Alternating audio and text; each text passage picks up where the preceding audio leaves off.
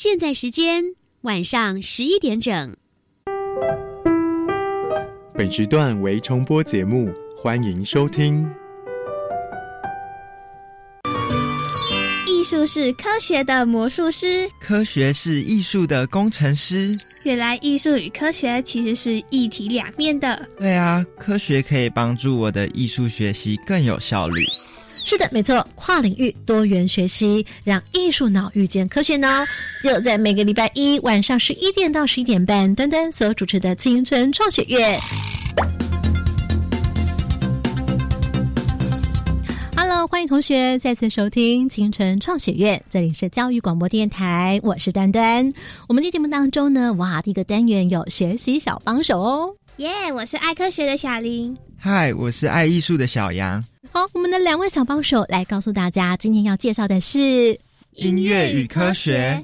那今天我们要来为大家介绍的是无人音乐会。小帮手，你们知道为什么是无人音乐会？无人指的是什么呢？是没有人演奏吗？嗯，那小杨你觉得呢？是没有观众吗？是没有人演奏，还是没有观众呢？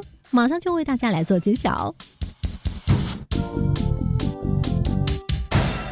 好，那刚刚讲到了无人音乐会，我们要请问一下两位小帮手哦。如果今天有一场音乐会，没有演奏家在现场演奏，那你觉得怎么样？说是没有人演奏的音乐会，要怎么演啊？是用录音的方式吗？如果是用录音的方式，那小杨你觉得怎么样的录音呢？这样音乐会你会想听吗？应该不会吧？为什么？如果是录音的，那就上网听就好了。是不是就听 CD 可能还更好的喇叭，更舒服的听，对不对？对呀。那怎么样叫做无人的音乐会呢？原来这个音乐会呢，它让时空穿越了，因为在现场，你可能以为在音乐厅，可是呢，你事实上却会听到啊，例如在圣索菲亚大教堂里面的声音，把世界的某一个角落、一个空间里面的声音呢，带到了音乐会现场。让你感觉到说，你明明呢就在音乐厅的现场，可是呢却听到另外一个时空的声音。当我们如果说你在一个音乐厅的现场，你可以听到穿越时空带到现场里面的声音，你觉得你会想要听到哪个角落或者哪一个空间的声音？山上的声音啊，真的哦！你要听到山上的什么样的演奏的声音？应该是鸟叫声吧。如果你去某一个山上，你你会想去哪个山上？合欢山吧。可是呢，你想想看哦，如果他真的就只是把合欢山上面的鸟叫的声音真的录下来了，让你在音乐厅，你觉得有吸引力吗？好像不太有。为什么没有吸引力？小林，你觉得？感觉没有亲身体验，没有在现场的感觉。对哦。可是如果今天呢的喇叭呢是？从上面、下面、左边，而且环绕好多好多的喇叭，是不是它的设计的方向可以可能从某一个空间 S Y Z 的某一个角度上面，好像就坐落在某个上方，然后呢，又有一只鸟坐落在左上方的某一个树上。然后又有另外一只鸟，可能又在更远的地方。他们从 S Y Z 走的不同的点上面来，有第一只鸟、第二只鸟、第三只鸟，仿佛就好像在不同的树上的那种感觉。你所能听到的声音的时候，这时候小杨你会有什么样的感觉？感觉自己好像就真的在森林里面。那为什么？一个是三百六十度的，就是声音包围着自己。稍微可以想象哦。好，那我们就来请出到艺术脑专家来告诉我们环绕的生长当中是怎么设计的。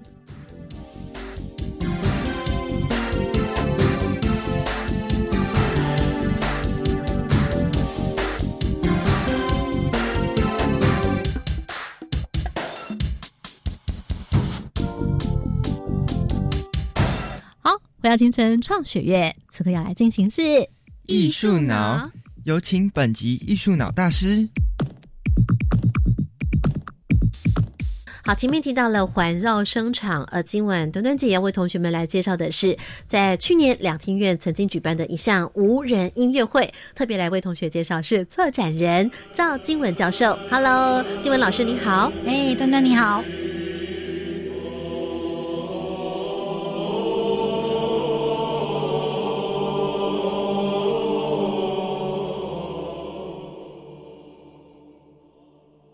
我有给大家先聆听一段声音，这个声响感觉它好像是在教堂。对，大家听到的声音其实会觉得他在教堂，然后其实他是一个、呃，在美国波特兰的一个、呃专门唱文艺复兴时期的合唱团。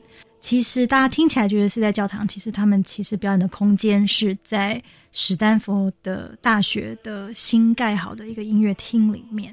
那为什么会听起来像教堂呢？因为他们用史丹佛，他们跟那个艺术学系跟音乐学系他们合在一起，然后去呃伊斯坦堡的圣索菲亚大教堂，然后去采集他们的声场，所以并不是录音哦，是采集那些声场数据，也就是我们俗称的 echo，这样就是回音这样，然后把教堂的这个回音的方式带回来。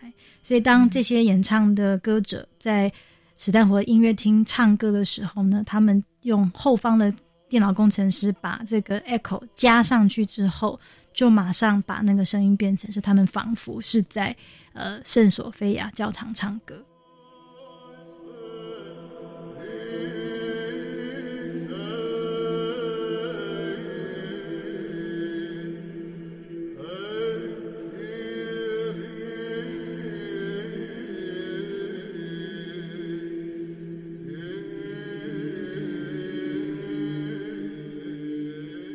在玩超越时空吗？感觉很有趣，就是说好像听到是一个比较有点类似残响的概念，可是事实上它好像是把另外一个空间带来到呃表演的地方，所以他们是怎么样把声音带过来？你刚刚这样子的意思是什么？其实声场这件呃科技不是最新，大家可以想一下，譬如说你们有时候可能会去卡拉 OK 唱歌，嗯你可以选择我要呃洗澡间的 echo，还是要呃体育场的 echo，、嗯还是音乐厅的 echo，还是录音室里面干干的声音这样子。那它就是一个回声的方式这样子。那那个回声的空间有多大，回声的残响有多少，然后就造就了那个空间是什么。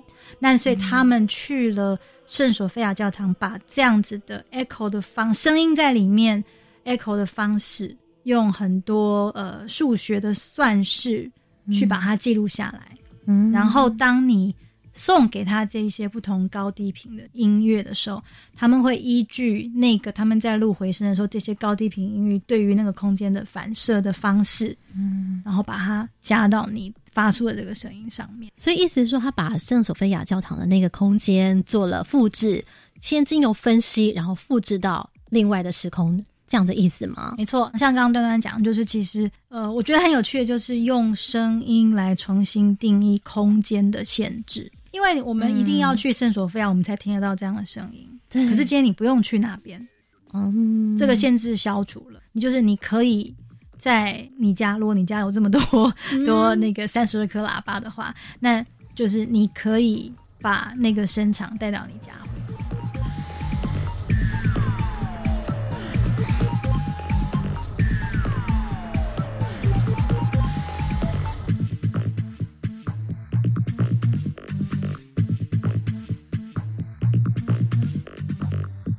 艺术是科学的魔术师。科学是艺术的工程师。继续收听青春创学院。好，那这样子，如果复制一个时空环境的声音，小杨，你会觉得可能可以复制什么样的声音？嗯，比如说一群动物在唱歌的声音，动物在唱歌哦，比方说什么动物唱歌？青蛙或者是虫鸣。果然就是有符合你喜欢山上面来的声音哈。那这就是属于大自然的声音。那我们的赵静文老师他策展的时候会想到什么样的声音呢？我们来听听看哦。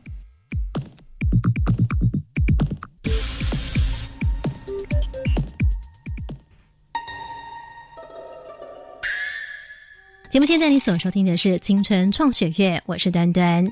这一次的这个无人音乐会到底是一个怎么样的呈现方式哦？跟刚刚我们所讲的圣索菲亚教堂的那个声响，嗯这个关联是什么呢？就像我刚刚讲，其实现在有很多商业软体，它你可以买嗯柏林爱乐厅的回声，你也可以买，说我刚刚讲维也纳爱乐厅，或者是任何有名的林肯中心啊这样的回、回声，是有是有商业的软体是在卖的，对。嗯。但你如果把这个回声买回家，其实播放器其实就是两颗喇叭，对，或者是耳机，嗯会耳机的报复性可能会比喇叭更好一点点。但是这次无人音乐会的表演是三十二颗扬声器对着你，把你包围成一个球形。三十二颗扬声器，嗯，意思是想表达什么样的目的？最终你想要呈现什么？然后我们再回来讲那后面的原理是怎么样来造它。它只是个工具，因为其实像我老师跟我说，一百颗更好。如果你们有办法做到一百颗、九十九颗、一百颗、两百颗更好，嗯，因为他把扬声器当成是在盖房子的墙壁。对嗯。所以像我刚刚讲三十二颗，其实是顶上是有顶，它有分四圈，所以顶圈是四颗，然后斜上方耳朵斜上方头的斜上方是八颗，绕一圈，嗯然后耳机 level 是十二颗绕一圈，脚底有八颗的那个重低音绕一圈。那像史丹佛他们的，他们有一个聆听室是连脚底下都有，脚底下他们盖铁丝网，他们是中空的，所以他们下面还有放一圈四颗。嗯那这样我们这是在时间上，我们没有办法把它挖空，所以我们下面就没有。所以他们其实是用这么多的喇叭，然后再回到去把你刚刚的那个声声场可以更圆形的去呈现出来。所以最终的目的是要在这个无人音乐会当中，我们想要呈现的概念就是说，我们人不在那个空间里面，但是我们可以把声音重现那个空间，某一个空间。。对对对。然后在这次的无人音乐会，啊，张静文老师跟你的团队，你们所要重建的那个空间是哪里的空间？呃，我们那个时候，因为那他们早就有这个圣索菲亚这个计划，那我就觉得你们要来，那为什么不这个台湾的在地去做一个跟对这个 project 是有意义的一个生产？重点是要有意义，对不对？对对对，嗯所以我一开始想想很久，说好教堂，那我要找佛教的那个厅堂嘛。后来我就在想说，嗯，对台湾人有意义，然后又要很多回声的空间。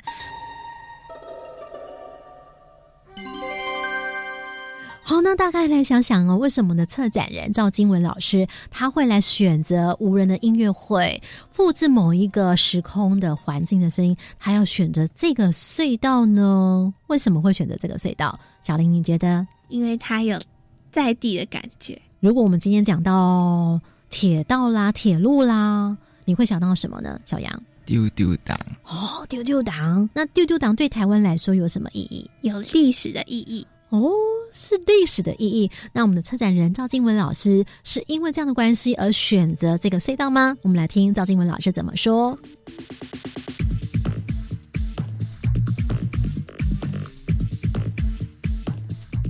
对台湾人有意义，然后又要很多回声的空间。我想到防空洞，我也想到隧道。听说你们去了好多地方哦。对我们北台湾的大概所有的防空洞隧道，大家都看过了，然后还在那个草比人高，然后有蛇出没的。废弃的所以，因为你知道台湾早期的隧道都是这样，就是它很小，它在就是单向，嗯，然后呢就是日据时期盖的，到现在都百年，嗯对，然后现在就会在它旁边盖现代化双向的。嗯我如果不是因为这件事情，我也我也不晓得原来是这这回事。那旁边那个废弃的那个隧道山洞其实很多，嗯大部分都是杂草丛生，然后都没有在。那有一些因为居民需要，就会是变成是走路的步道。嗯，对，像我后来呢，我们就有一天就在基隆的那个防空洞跟隧道看了，我们还去台湾第一个隧道，大家都知道就是流民船隧道，嗯可是它封锁，因为他们有落实的关系，不让我们进去。你们好像在台湾隧道有，你们可以出书了，对不对？对，然后我们就很沮丧，然后就已经史丹佛团队已经快要来了，我们就快要吓死了。压力很大哦。对对对，后来我回来那天半夜，然后我们大家很沮丧，我们执行座就寄来一封呃一个 YouTube，然后就有一个热心的游客，他们去苗栗公尾序隧道玩的时候，他就一边走一边拍说：“嗨，我们走进来喽！”我们就听到说：“哇，他讲话的回声很大哎、等一下，你所谓回声很大，是音量很大，就他就一边讲话一边走进去，因为那个公维序隧道，他们在地的那个乡公所有请那个人去装那种 LED 的那个会变色的灯，所以它现在变成是一个景点这样。然后他们觉得啊，好漂亮，好漂亮，然后他们就一边拍一边走。也亏了他们一边拍一边走，回声越来越大声，走到里面的时候，才会听到这个效果。对，然后我们就好高兴，然后我们就隔天早上立马奔过去。终于找到一个有意义的就空，快哭了。对那个意义你觉得是什么？因为我觉得小时候对我来说，小时候就是你知道过山洞，我蹦康对，我在美国念书，美、嗯对于美国人来说，开车是他们的交通工具，嗯但不是火车哦。哦，但对台湾人来说，有没有过山洞？小时候坐火车，然后火车带动了整个台湾的工商经济发展。嗯日本人来也是先盖了火车，然后带动了这些所有的发展。所以我觉得火车好像是大家很多铁道在复古或者重建，大家就很多铁道迷就会过去看。嗯所以我觉得铁道这件事情对台湾人是一个很有怎么讲旧情绵绵，有没有？。对很多我们的台湾的歌谣里面呢、也都是会有这种回家过山洞的声音、对啊对啊，丢丢当嘛，对对啊啊对啊，哦，但是我们现在不再讲台湾民谣，我们从隧道里面的声音来复制这个声场的空间，对不对？对对。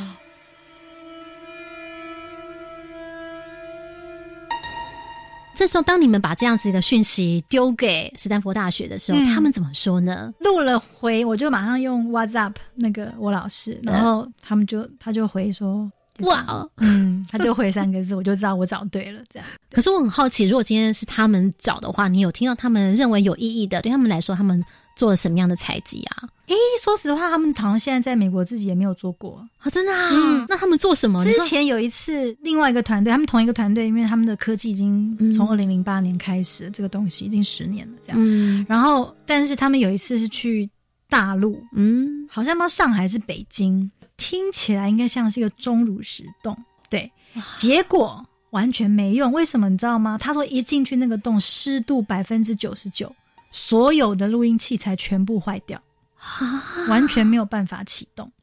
所以他们来这边有录成功，觉得真的是快哭出来了，他们也很高兴。所以你刚刚讲苗栗的宫尾序，它本来叫苗栗隧道，后来就哦就改名为宫尾序隧道，然后是一九零二年盖的哦，哇。百年超过百年，嗯，哇一九零二年。多亏你们团队，不然我都还不晓得有这个隧道哎、对啊，然后其实他现在还是当地居民这样子从南走到北，嗯还有一个南口北口，是。也不长，骑脚踏车走路都很快，大概四百多公尺呀，这样子，嗯。但是它够长到我们可以躲在里面听到这些回声。那因为它是一个弯月形。嗯，然后它又不像北边，我记得有一个草岭隧道，现在已经被重铺过，变成是一个脚踏车隧道，嗯。反而没有办法，因为变干了。因为原来的那种石头跟溪流的这些结构嗯。反而不见，因为你要回声，就是要那个墙壁非常的凹凸不平，嗯，声音才会打架，才会有回声。哇，听到这回呢，我不晓得这收音旁的一般听朋友或者是老师同学听到这，有时候会不会觉得下次你到隧道的时候，好像有些新发现可以尝试看看哦。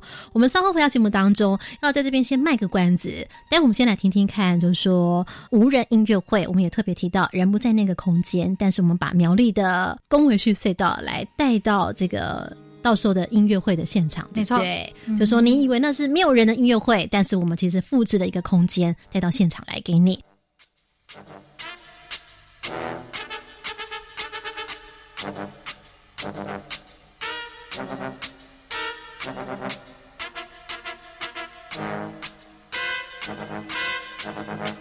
至于呢，这个所谓复制声音的概念呢，就是呢，事实上它就是把某一个时空的声音经过分析，把这个数据抓下来了之后呢，诶，了解哦，那原来声音的声波它是怎么样构成的，就像我们在盖房子一样，对不对？当我们想要知道这个房子怎么盖的时候，其实是不是也可以去了解它的这个建筑建筑设计图，我们就知道怎么样再来复制盖一个一模一样的房子。如果我们有这个建筑设计图的话，所以呢，当我们要复制一个生产环境的时候，也是一样，先了解说，哦，这个隧道里面可能后面会有什么样的数据，什么样的声波，怎么样的来构成，那我们就可以把这个数据了解分析之后呢，再带到另外一个生产环境来，所以这时候就不见得是录音喽。那小玲玲能够了解吗？你会想到什么？感觉好像哆啦 A 梦的任意门。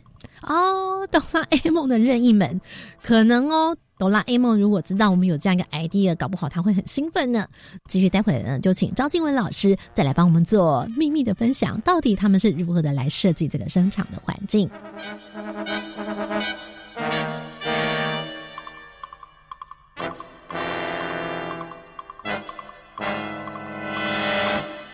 因为刚刚我们有稍微卖个关子，有讲到这个，因为是用三十二颗的扬声器，那或许我们可以把它想象，扬声器就是所谓的喇叭的意思，嗯对不对？对然后有三十二颗，而这些扬声器，其实我们以前坐在音乐厅或在表演厅里面的时候，这些喇叭呢，它是可能是单方向性的，对不对？对。但现在他们是你就想它是一个放射状，哦然后你是中心点，呀人就是那个中心点，所有喇叭都对着你。所以完全朝向观众群，对，然后嗯呃，你现在在华纳维修或什么电影院，可能有五点一、七点一，甚至十一点一，嗯然后大家都觉得已经很屌了。其实那个对他们来说，其实都是小，你知道，就是非常非常 low tech 的东西。因为大家想一下，不管它到十一点一，它是一个平面而已，嗯它其实没有上下。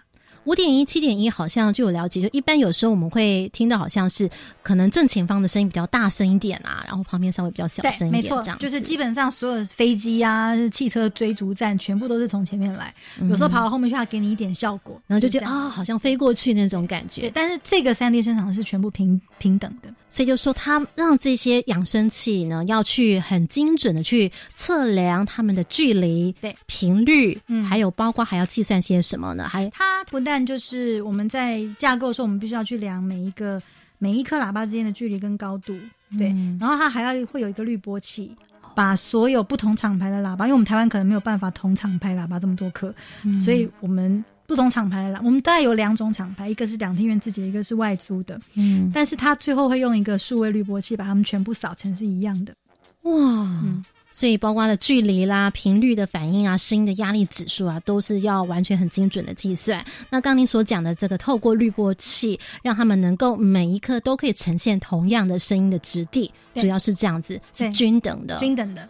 嗯，所以所以你不管坐在哪里，其实对其进去那个空间坐哪里都一样。已经没有什么特别做这件事情。没有没有。哦，嗯，那这样的目的是想要让大家感受什么呢？为什么要这样设计？那么它其实就是一个房子嘛，啊就扬声器就是墙，它带你到一个空间，然后这个空间你可以去听声场，或是去听一些很很厉害的为了三 D 声场而写作的新的音乐艺术作品。OK，所以关键字来了，就是说，也许我们过去可能会想说，墙它可以阻隔声音啊，或者是阻挡某些声音啊，或者是建构出一个空间的声场来。但现在不是用墙，是用这个扬声器，所以用扬声器来建构这个场域的空间的声音这个样子。那所谓的三十二颗，意思是说它是怎么样摆设呢？最下面一层等于说它有四个阶层的四圈，它有不同一圈、两圈、三圈。对。第一圈，然后再往上第二圈，再往上第三圈，然后你们总共有四圈的喇叭，对，然后每一圈的喇叭数也不太一样，比方说有十二颗的，有八颗，因为因为它是圆嘛，哦。所以越越越高。就会比较少，哦，就是四颗八颗，然后耳机嗯。level 是十二颗，嗯。脚底是八颗。如果我们可以挖地洞，我们还可以下面还可以放四颗，哦，所以它特别设计是说最底层是八颗，对不对？八颗的重低音。然后重低音是为了什么呢？重低音是为了把那个声音往下拉，要不然的话你会觉得声音都飘在上面。嗯曾经有一个网友，就是我们社团的一个网网友，就是他就说：“哎，重低音不是就是一颗一颗就够，你们要八颗干嘛？重低音又没有方向性，它不是方向性的问题，因为它已经是它已经是个圆了。你必须，比如说你左边一颗，右边一颗，前后没有，那它就是真的是不平均的。哦，所以它八颗也要绕一圈。哦，对，如果我们我们也可以六颗，如果我们不够或是场域够的话，也可以六颗。反正它不管它六颗、四颗、八颗，全部都是要绕一圈的方式。所以那个网友说：“哎、那不是平常重低音就放在那边？可是问题是我们今天已经是把它构成一个圆圆形的环绕了，嗯所以你不可以只有一颗在那里。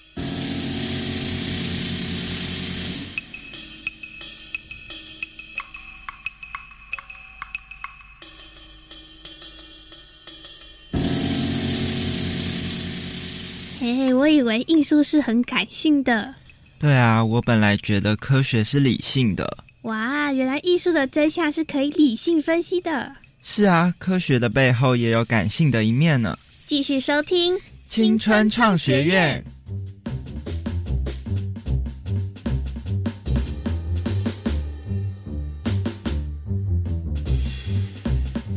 不可以用最短的时间，就是简单跟我们解释一下？虽然我们知道三十二颗扬声器，但是我们现在想象说，那为什么要透过工程师去设计它呢？我们可能会以为，或者有些同学可能会以为，诶，那是不是就像我们在调麦克风一样，那就调调这个扬声器的方向？可它并不是调扬声器的方向，它透过工程设计到底要做什么事情？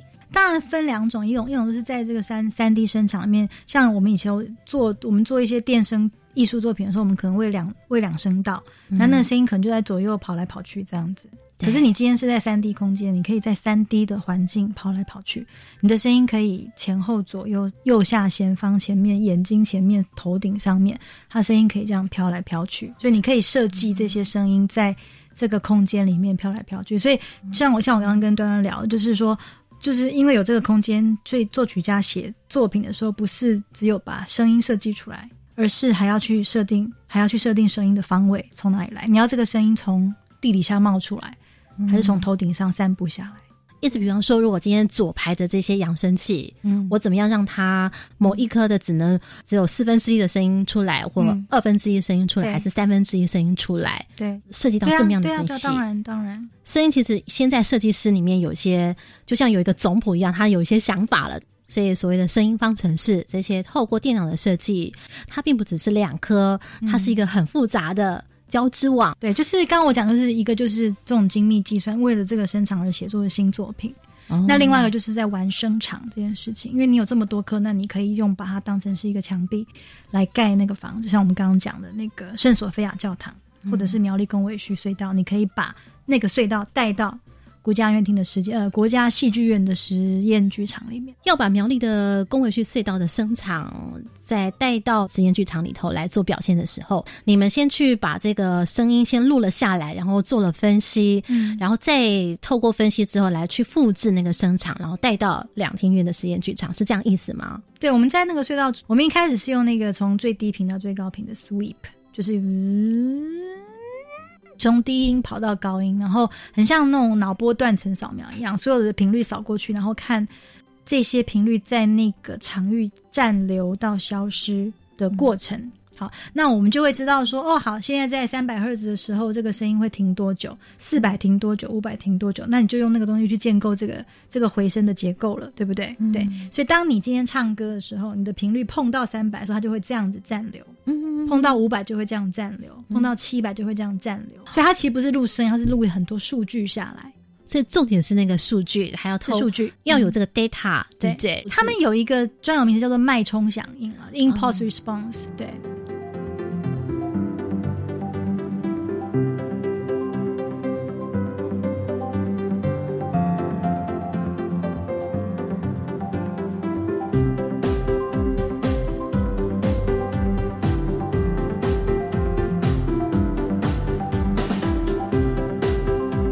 呃，我想请问一下，所以你们在那时候隧道里面嗯，重置那个声音的时候，有些很有趣的事情，就是在隧道录音的时候，真的有很多仪器在那边测试的时候，他们就知道我们不是在玩的，嗯，我们是真的在工作的。现在游客反而看到我们，然后他们反而就很快步的走过去，然后里面就有一个很很有趣的高跟鞋的声音，高跟鞋咔咔咔，他就看到我们就脚步加快，就咯咯咯咯咯咯咯咯咯咯，然后我们也会把这个声音用在我们表演里。